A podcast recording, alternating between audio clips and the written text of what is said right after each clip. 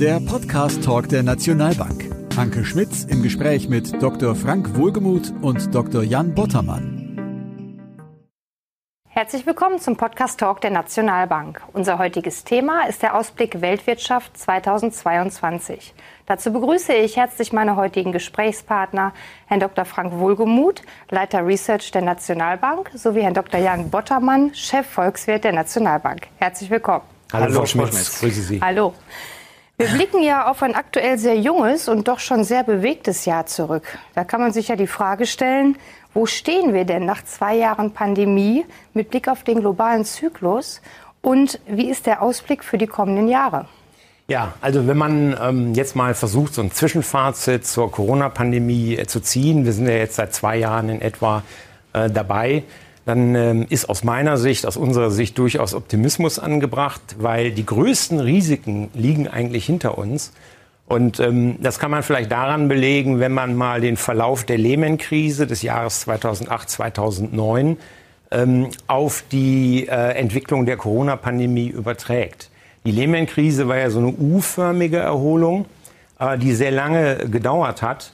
Und ähm, wenn man jetzt quasi hochrechnen würde, wo wir stünden, wenn wir diese U-förmige Erholung auch in der Corona-Pandemie gehabt hätten, dann hätte es bis zum Jahre 2025 gedauert, bis die Arbeitslosigkeit in den meisten Industrienationen ähm, unter die 10-Prozent-Marke gefallen wäre. Und man kann sich vorstellen, was das für wirtschaftliche, soziale, politische ähm, und ähm, andere Verwerfungen mit sich gebracht hat. Und insofern muss man, glaube ich, im Rückblick erstmal herausheben, welche Stabilisierungsleistungen äh, die Weltgemeinschaft äh, erbracht hat. Wenn man jetzt nach den Gründen fragt, warum das so glimpflich abgegangen ist, dann sind das auch die Gründe, die das Wachstum eben weiter tragen. Es sind eigentlich im Wesentlichen zwei Faktoren. Der eine Faktor ist eben die Besonderheit des asiatisch-pazifischen Wachstums. Äh, das Wachstum im asiatisch-pazifischen Raum ist eben kein zyklisches Wachstum, sondern ist ein langfristiger Aufholprozess. Ähm, das Pro-Kopf-Einkommen ähm, in den äh, asiatisch-pazifischen Ländern liegt ja immer noch bei nur 30 Prozent von dem der Industrienationen. Und äh, da kann man sich vorstellen, dass in den nächsten fünf bis zehn Jahren ähm, das Wachstumstempo eben äh, sehr hoch bleiben wird.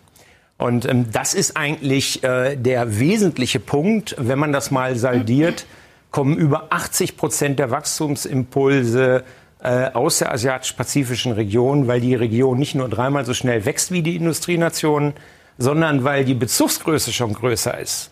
Äh, Asien hat da mehr Wachstum, ähm, äh, Wachstumsvolumen als äh, die USA und die ähm, Eurozone zusammengenommen. Ähm, wenn man das jetzt nach vorne äh, äh, rechnet, ähm, dann ist der zweite Punkt, der ganz wichtig ist, dass wir auch in den Industrienationen eine vergleichsweise günstige äh, konjunkturelle Konstitution hatten, weil, wie schon anklang, wir in der Lehman-Krise auch lange Jahre überdurchschnittlich, äh, unterdurchschnittlichen Wachstums hatten. Und das hat dann natürlich dazu geführt, dass die privaten Haushalte vor allem in den USA, aber auch in den meisten Industrienationen signifikant weniger ausgegeben haben. Und das führt jetzt dazu, dass wir quasi auf dem Berg von Ersparnissen sitzen. Und das erklärt eben, warum auch die US-Konjunktur sich so hervorragend geschlagen hat. Ähm, wenn man sich das Niveau des privaten Konsums im Moment anguckt, dann haben wir da Sprünge drin, die sonst normalerweise äh, vier bis fünf Jahre dauern. Das heißt also, wir haben auch Aufwärtsrisiken. Summa summarum, zusammenfassend kann man sagen, die Covid-Pandemie ähm, war äh, sicherlich keine genuin ökonomische Krise, aber sie hat natürlich wirtschaftliche Folgen. Und die sind dergestalt, dass der ökonomische Expansionspfad, auf dem wir uns jetzt befinden, sich zumindest ins Jahre 2024, wahrscheinlich aber bis zum Jahre 2026 äh, hinzieht. Wir haben also sehr solide äh, Perspektiven auf einen relativ längeren Zeitraum, was das Wachstum anbelangt, vor uns. Vielen Dank. Das klingt ja durchaus nach äh, guten oder positiven Aussichten für die nächste Zeit. Wie steht es denn da um die Lage am Aktienmarkt, Herr Dr. Holgemuth? Na, die Gemengelage ist herausfordernd. Das muss man einfach festhalten momentan. Zwei Hauptunsicherheitsfaktoren äh, prägen das Bild. Das ist zum einen die Russland, der Russland-Ukraine-Konflikt und zum anderen der weitere Zinsfahrt der äh, globalen Notenbanken, insbesondere der US-Fed. Zum Russland-Ukraine-Konflikt, ähm, das ist natürlich Symbol für eine extreme Unsicherheit. Äh, man weiß nicht, wie die Entwicklung ähm, ausgehen wird. Und Unsicherheit ist Gift für die Aktienmärkte. Deshalb belastet der Konflikt auch so stark. Aber und der Ausgang ist halt extrem schwer prognostizierbar. Deshalb, ich will mich jetzt auch an dieser Stelle hier gar nicht an irgendwelchen Spekulationen beteiligen, wie das ausgehen könnte. Wenn man sich ähm, den zweiten Hauptunsicherheitsfaktor anguckt, sprich ähm, der weitere Zinsfahrt, gerade in den USA, dann haben ja gerade jüngst die Aussagen führender Vertreter der US-Notenbanken dazu geführt, dass es äh, sicher ist, dass wir in diesem Jahr mehrere US-Zinserhöhungen sehen würden. Das wirkt natürlich auf den ersten Blick bedrohlich für die Aktienmärkte. Warum? Weil die Alternativanlage für die Aktienanlage, also die nominal basierten Anlageklassen, an Attraktivität gewinnen. Aber, und das ist ein ganz wichtiger Punkt, die Realzinsen, also die Nominalzinsen abzüglich der Inflationsraten, bleiben weiterhin deutlich im negativen Terrain. Und dementsprechend bleibt aber auch die relative Attraktivität der Aktienanlage auf einem sehr hohen Niveau auch wenn man sich, äh, viele haben ja Sorgen, jetzt steigen in den USA die Zinsen, wie geht es an Aktienmärkten weiter? Wenn man sich beispielsweise die letzten vier US-Zinsanhebungszyklen anguckt, dann haben gerade, gerade auch zu Beginn eines solchen Zyklus die Aktienmärkte weiterhin ganz gut performt. Warum? Weil natürlich diese Zinsanhebungszyklen passieren, weil es der Wirtschaft gut geht und die Unternehmen dementsprechend halt auch gute ähm, Geschäfte machen. Das erwarten wir grundsätzlich für dieses Jahr auch. Also wir sagen jetzt nicht, es findet jetzt in den USA eine Zinswende statt und dementsprechend machen wir uns große Sorgen um die weitere Aktienmarkttendenz. Man darf ja auch nicht vergessen, die Zinsen bleiben trotzdem weiterhin auf einem sehr, sehr moderaten Niveau. Wir kommen ja jetzt vom absoluten Nullerniveau. Zudem sprechen einige Faktoren dafür, dass die Aufwärtstendenz an den Aktienmärkten, die wir jetzt ja seit nahezu zwei Jahren sehen, ähm, weitergehen wird. Zum einen erwarten wir eine sukzessive Abmilderung der Auswirkungen der Corona-Pandemie. Man sieht es jetzt schon am aktuellen Rand. Die Lieferkettenengpässe scheinen sich wenigstens in der Tendenz etwas aufzulösen. Ein ganz wichtiger und positiver Punkt. Und der zweite, aus unserer Sicht sehr wichtige positive Punkt ist, die Lage der Unternehmen. Man hat ja fast das Gefühl, dass die Aktienmärkte mittlerweile nur noch durch Makro, durch globale Themen, Corona, Zinsen und so weiter beeinflusst werden. Wenn man sich aber die Situation auf Unternehmensseite anguckt, gerade jetzt die US-Berichtssaison zum, ersten, äh, zum vierten Quartal des letzten Jahres hat begonnen, da sehen wir, dass über 80 Prozent der Unternehmen ihre Erwartungen zum Teil deutlich übertreffen. Auch die bilanzielle Situation der Unternehmen ist zum Großteil in einem ganz hervorragenden Zustand. Wir haben eine sehr hohe Liquiditätsposition, wir haben eine sehr niedrige Verschuldung. Die hohe Liquiditätsposition wird dazu eingesetzt, Aktienrückkaufprogramme weiterhin auf einem sehr hohen Niveau zu halten, M&A-Aktivitäten weiter anzutreiben. Das sind alles Faktoren gewesen, die in der Vergangenheit die Aktienmärkte unterstützt haben. Und dementsprechend ähm, sind wir der Meinung, dass man schon das Gefühl haben kann, dass die Stimmung momentan eher schlechter ist als die Lage. Dankeschön. Das Thema Inflation ist ja auch eines, was viele Anleger umhertreibt. Wie sehen Sie den Ausblick äh, auf die Inflationsentwicklung und äh, geraten die Notenbanken weiter unter Druck, Herr Dr. Bottermann? Also äh, in der Tat ist natürlich das Thema Inflation im Moment in aller Munde. Und ähm, man kann auf Basis der aktuellen Daten eigentlich äh, mit an Sicherheit grenzender Wahrscheinlichkeit sagen, dass wir wahrscheinlich bis zur Jahresmitte äh, auf den Verbraucherpreisebenen, also das, was man letztlich als äh, Konsument zahlt, äh, einen sehr, sehr hohen Preisdruck äh, haben werden. Warum? Ähm, die Verbraucherpreise werden ja quasi determiniert auch durch die Einkaufspreise, Produzentenpreise. Und ähm, da ist der Druck bis zum heutigen Tag ähm, wirklich sehr, sehr hoch. Insofern ist das äh, sicher. Die eigentliche Frage ist aber, wie der Preisdruck auf den Vorstufen der Produktion sich weiterentwickelt. Und da sind wir, der Kollege Wohlgemuth hat es schon angesprochen, bei der Frage nach den logistischen Verspannungen ähm, und den Materialknappheiten. Ähm, das wird uns sicherlich noch bis, äh, zur, bis im Frühling begleiten. Aber die gute Nachricht ist eigentlich, dass wir erste Anzeichen ähm, sehen, dass die äh, Flaschenhälse sich allmählich auflösen. Äh, Frau Lagarde hatte das ja gestern in der Pressekonferenz auch gesagt.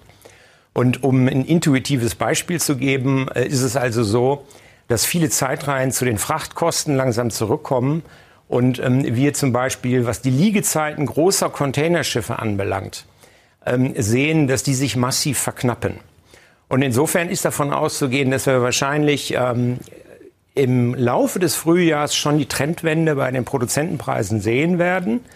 Und damit bestehen gute Voraussetzungen dafür, dass wir zum Jahresende äh, auch bei den Verbraucherpreisen zeitlich nachgelagert eine massive Entspannung sehen.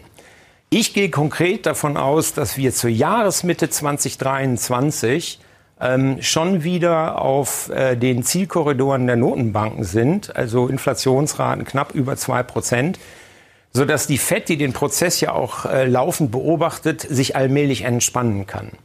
Und ähm, das Ganze ist natürlich unter erheblichen Risiken, aber das ist aus meiner Sicht das wahrscheinlichste Szenario. Was ich auch ganz klar sagen will, ist, ich glaube nicht, dass wir wieder zu den 70er Jahren äh, zurückkommen, ähm, wo wir eine Lohnpreisspirale haben. Diese Lohnpreisspirale ist ja das eigentliche, die eigentliche Gefahr, wenn man auf die längere Frist äh, äh, ähm, denkt, weil das eben ein sich selbst verstärkender Prozess ist, der dauerhaft ist. Ähm, sondern aus meiner Sicht sind die Kräfte der Amazonisierung der Weltwirtschaft, also diese enorme Preistransparenz im Rahmen äh, starker, äh, des, des, starken Ausbaus von IT und Telekommunikation, ähm, eigentlich ähm, dominieren eigentlich die preisdämpfenden Faktoren. Insofern gehe ich davon aus, dass wir eigentlich einen robusten Wirtschaftsausblick haben und äh, das Problem äh, der Inflation ein temporäres bleiben wird.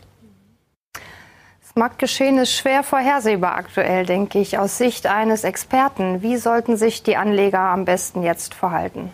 Auf jeden Fall Ruhe bewahren. Kein voreiliges Auflösen von gewinnbehafteten Positionen. Das ist ein ganz klares Credo, was wir den Anlegern mit auf den Weg äh, geben. Das gilt beispielsweise auch bei einer Eskalation des Russland-Ukraine-Konflikts. Politische Börsen haben im Regelfall kurze Beine.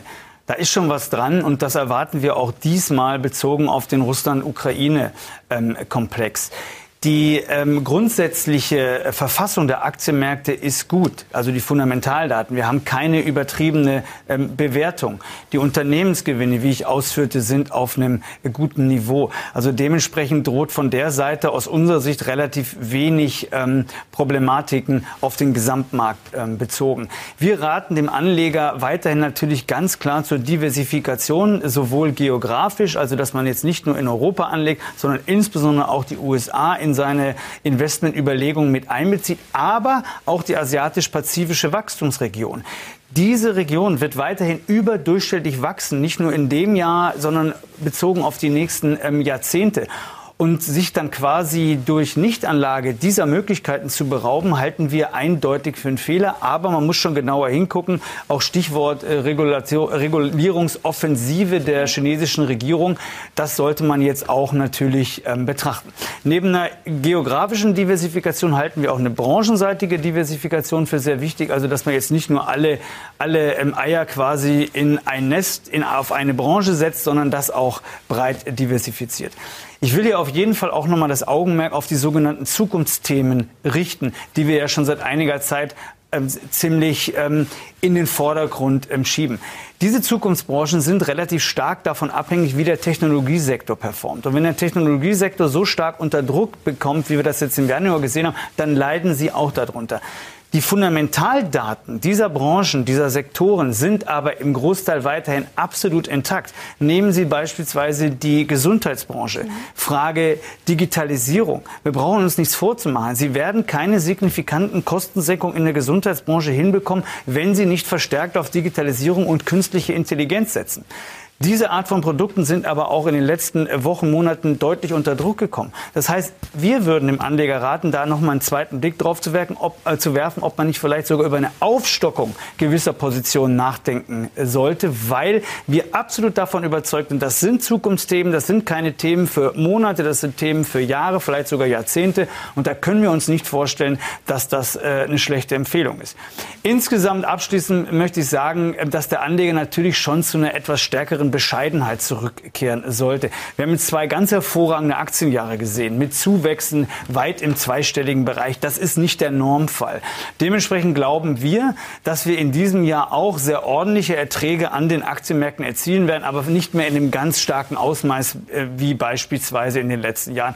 Insgesamt sind wir nicht so negativ, wie man momentan den Eindruck oftmals haben könnte, sondern blicken durchaus zuversichtlich in die Zukunft. Zugegebenermaßen, es gibt Risikofaktoren, aber wir glauben, dass die Märkte damit umgehen können. Herr Dr. Wohlgemuth, Herr Dr. Bottermann, vielen Dank für diesen informativen Austausch. Sehr gerne, Frau Schmitz. Sehr gerne.